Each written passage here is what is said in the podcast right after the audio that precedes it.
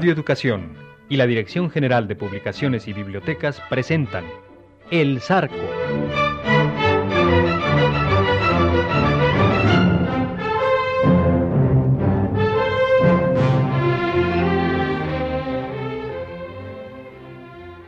Del escritor mexicano Ignacio Manuel Altamirano, escuchen la versión radiofónica de su novela El Zarco.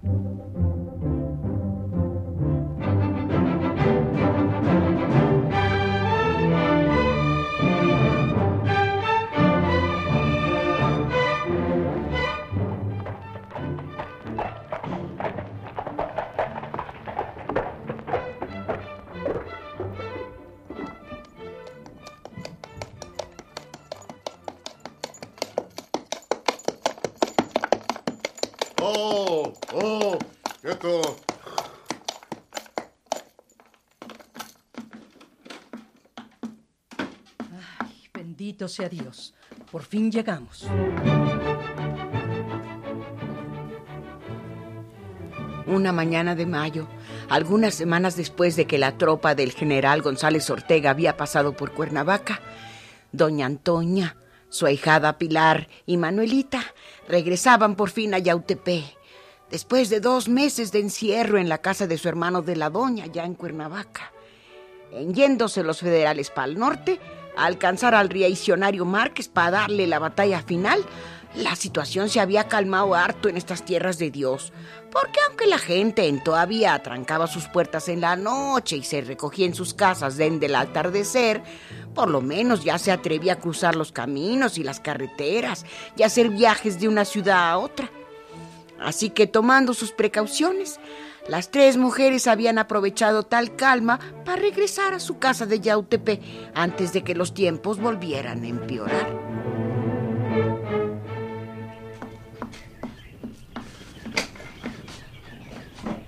Bendito sea Dios que estamos de vuelta.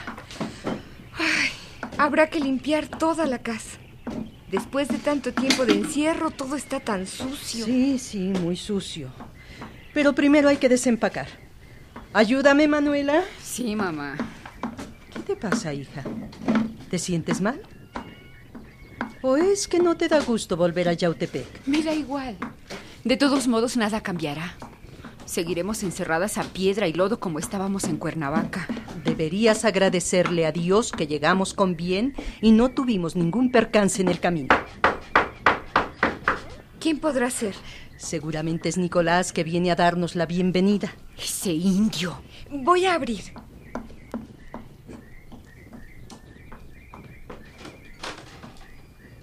Te suplico que seas amable con él, que bastante lo es con nosotras, Manuela. Es que no puede dejarnos en paz. Nicolás, qué gusto verlo. Gracias, Pilarcita. Pase Gracias. usted. Buenos días, señora. Nicolás, no sabe cuánto gusto me da volver a verlo. Buenos días, Manuelita. Buenos días. Recibí su carta de usted, doña Antonia, en la que me decía que llegaban ustedes hoy. Y pues me tomé la libertad de venir a saludarlas. Usted siempre tan atento con nosotras.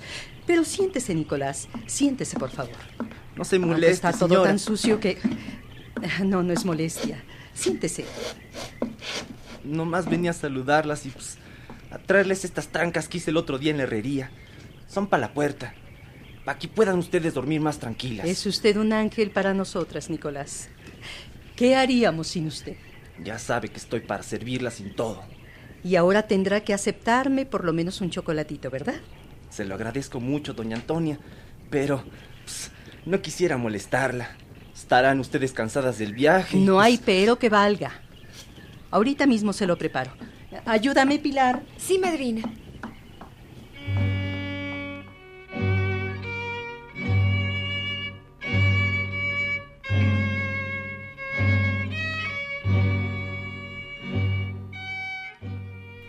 Doña Antonia quería mucho a Nicolás, el herrero de la hacienda de Atlihuayán, porque era un muchacho serio y trabajador que desde hacía mucho tiempo andaba cortejando a la Manuelita.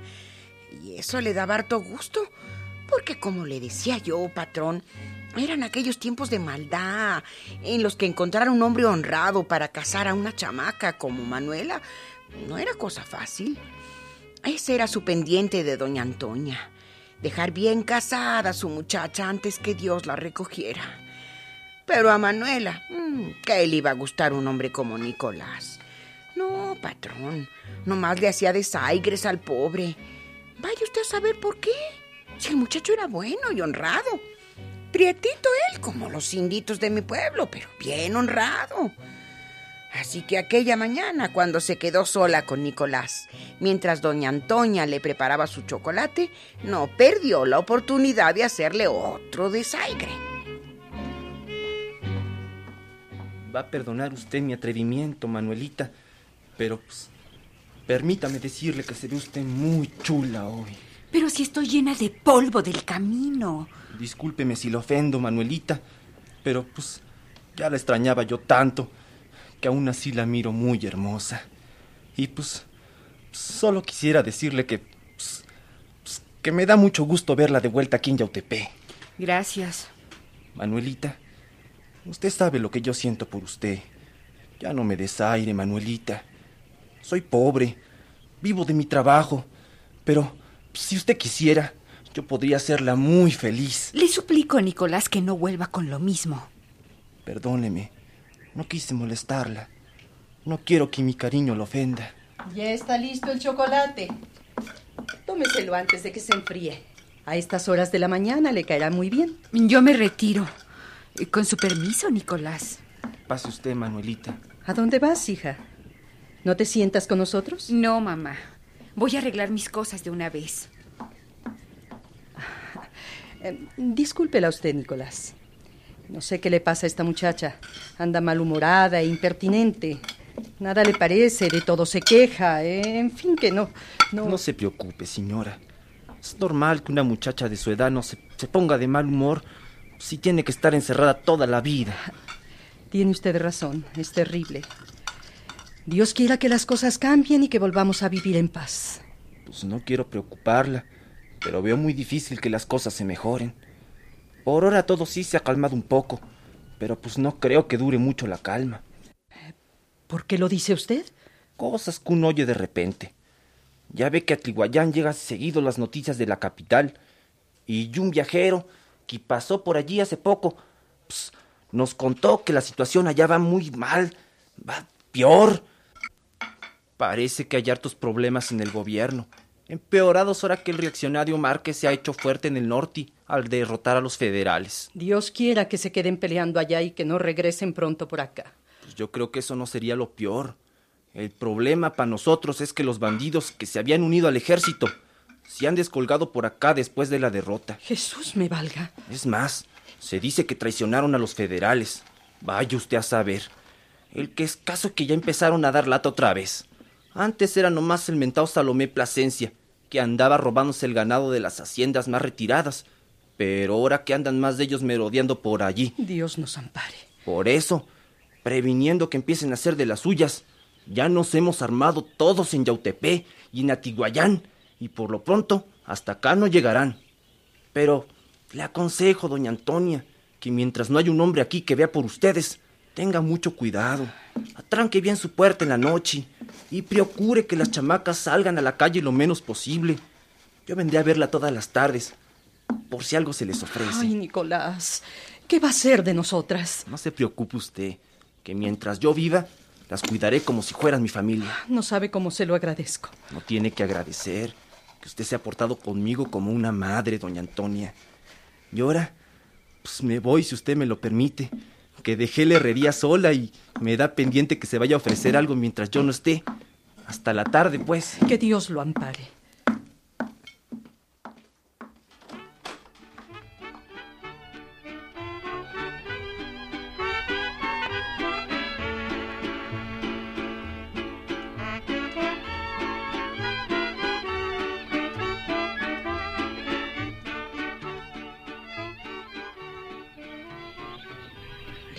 La casita humilde de doña Antonia, tenían las mujeres una pequeña huerta, costumbre de los habitantes de Yautepé en esa época, que era el lugar favorito de Manuela. Era una huerta chiquita, patrón, cualquier cosa. Apenas había ahí un zapote mero frondoso, una delfa, algunos arbustos y matorrales y una pantle de aguas muy tranquilas. Era una huerta hermosa, en la que Manuel acostumbraba pasar muchas horas bordando junto a su madre, o imitando el canto de los pájaros, o simplemente cortando flores para adornar sus trenzas muy gruesas de color castaño. Mm, siempre que se sentía amuinada o, triste, corría Manuel a la huerta. Pasaba ahí un rato y a luego se calmaba. Y es que a la vista de sus flores y sus árboles, la muchacha se ponía de buen talante. Aquel día, la pobre andaba desasosegada. Y el encuentro con Nicolás, que le había empezado a hablar de sus cosas, de amores, le había subido la muina al pecho. Así que para calmarse, pues se fue a meter a su huerta. Y ahí fue donde yo hablé con ella por primera vez. Está todo lleno de hierbajos. Bueno, por lo menos limpiando la huerta se me pasará el tiempo ocupada en algo. Niña Manuela. Niña Manuelita. Ah, ¿quién me llama? Acá, en la cerca, niña. Ah, ¿Quién es usted y qué quiere? Venga, acérquese. Le traigo a usted un mensaje. ¿Quién es usted, señora? ¿Qué mensaje me trae?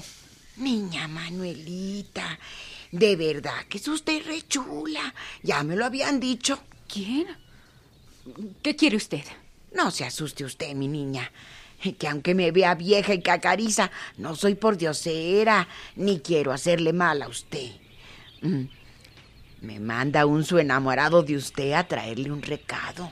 ¿Un enamorado mío? Sí, un joven muy guapo, que cuando la vio a usted se volvió loco por su cariño. ¿Y dónde ha podido verme si yo vivo encerrada? La vio a usted en Cuernavaca, en su balcón. Ya no se acuerda, niña. ¿Cómo es él? Es un joven muy guapo, le digo. Alto él, fuerte. ¿Rubio y de ojos claros? Ah, ¿Ya ve cómo si se acuerda? Dígale que no lo conozco y que no recibo mensajes de desconocidos. Uy, niña, desconocido para usted, pero bien famoso para muchos. ¿Ah, sí? ¿Quién es y cómo se llama? Le llaman el Zarco, por sus ojos claros. Es un hombre muy bueno y el más valiente que yo he conocido. Es soldado, ¿no? Pues. Pues algo así. ¿Y, y, y qué quiere? Quiere verla así, de cerca, como yo la miro ahora, y platicar con usted un rato. Pues dígale que mañana por la tarde puede venir a pedirle permiso a mi madre para que pueda hablar con él. Uy, no, niña, eso sí que va a estar difícil. Él no puede venir más que en la noche. Me encargó que le dijera a usted que hoy, a las once, va a estar aquí, en la cerca, para verla y hablarle de sus amores. ¿A las once de la noche? Está loco. ¿Por quién me ha tomado? No se ofenda usted, mi niña. No es que quiera faltarle. Es que... Bueno, ya él se lo dirá. Adiós, niña Manuelita. Que Dios la conserve a usted tan hermosa. Espere, espere, no se vaya. Recuérdese usted, hoy a las once. Pues dígale que no saldré. Faltaba más.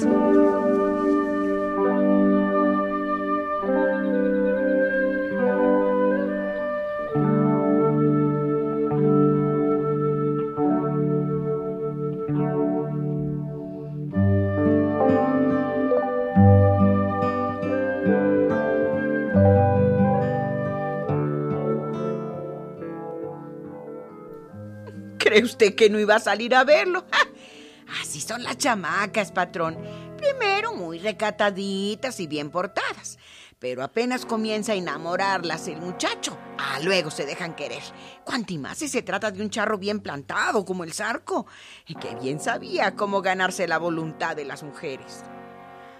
Así que aquella noche a las once ya estaba de Dios que el zarco y Manuelita comenzaran con sus quereres.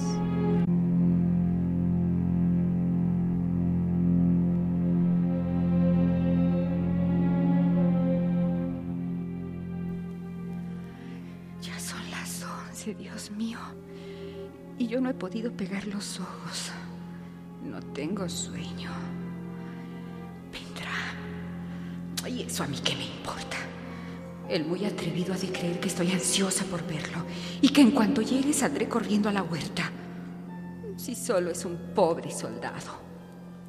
Aunque vestía con tal elegancia, todo cubierto de plata, que bien podría ser un teniente, un comandante o hasta un general. Cara que pondría el indio Nicolás si supiera que me pretende un general.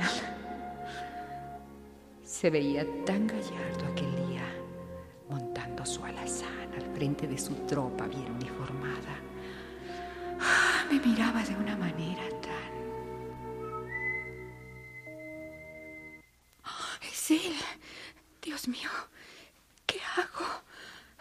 No, no debo salir. Estas no son horas de visita. Faltaba más.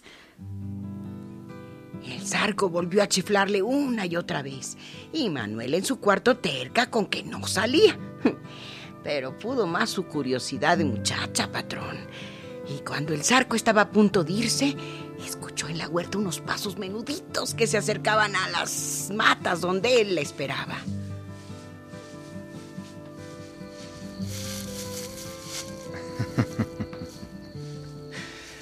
Vaya, vaya. Por fin se dignó a salir la Catrina. Mm, esta hembra está más chula de lo que yo me recordaba. Buenas noches. Buenas noches, Manuelita. Recibí hoy su mensaje y si he salido a verlo ha sido solo para decirle que soy una muchacha decente y que no acostumbro recibir a este tipo de visitas a estas horas. Buenas noches. Manuelita, Y sin decir más, Manuelita se volvió a entrar en la casa tan seria como había salido. El zarco nomás la quedó mirando, sin atinar qué decir ante el desplante de la chamaca. Lió un cigarro de hoja y se puso a fumar sin moverse de ahí, tratando de explicarse lo que había pasado.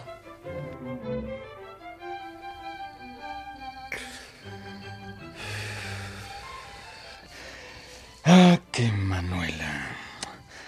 Va a ser una yegua dura de amansar, pero creo que vale la pena. Está bueno, Manuelita. Está bueno por hoy. Vamos a ver qué pasa después. Ya has de preguntar por mi condenada. Vámonos de aquí, diablo, que por hoy no nos quieren. Pero apréndete el camino, porque has de volver muchas veces.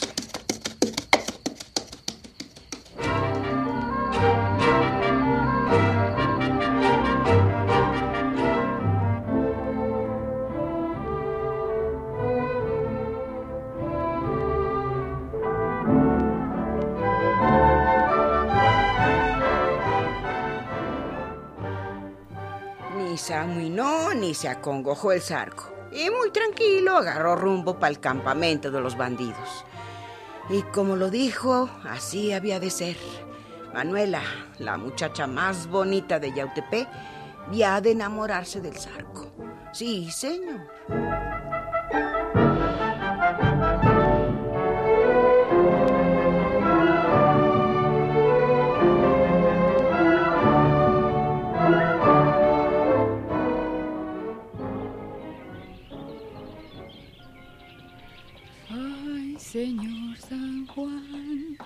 Sobrino de la Virgen. Ay, señor San Juan, sobrino de... Buenos días, Manuela. ¿Levantada tan temprano? Hace un día tan bonito. ¿Y tú de dónde vienes? Fui a misa con mi madrina. Pero como pensamos que estabas dormida, ni siquiera entramos a tu cuarto. Ah, qué bueno. Ir a misa me aburre tanto. Manuela, deberías de ser más condescendiente con tu madre. Está muy preocupada por ti. Tanto que hasta hoy me ha pedido que hable contigo para saber qué te pasa. ¿A qué me ha de pasar, Pilar? Nada. A veces me pone de mal humor este encierro. Pero ya se me pasará. No te preocupes. Eso es lo que yo le decía a mi madrina. Y me dijo que si tú quisieras, Nicolás podría sacarte a pasear y... Dale con lo mismo. Eso es lo que más me enoja de todo. Que mi madre a la fuerza quiera casarme con... con ese indio que me choca tanto. Pero si es un muchacho bueno y te quiere tanto. Hablas igualito que ella. Deberías de pensarlo mejor. En estos tiempos no es tan fácil encontrar un hombre honrado que quiera casarse con una. ¿Quién sabe? ¿Cómo dices? Digo que hay otros hombres mucho más importantes que Nicolás, que a lo mejor estarían dispuestos a casarse conmigo. ¿A poco hablas de los gachupines de la tienda de don José? Oh, por Dios, Pilar, no seas tonta. Hablo de hombres importantes, de verdad, de hombres de a de veras. ¿A poco tienes un pretendiente? No, no exactamente, pero bien podría tenerlo muy pronto. No me hagas caso, Pilar. Estoy bromeando. Ven, vamos a ayudarle a mi mamá a hacer el desayuno para que no diga que nomás ando de mal humor.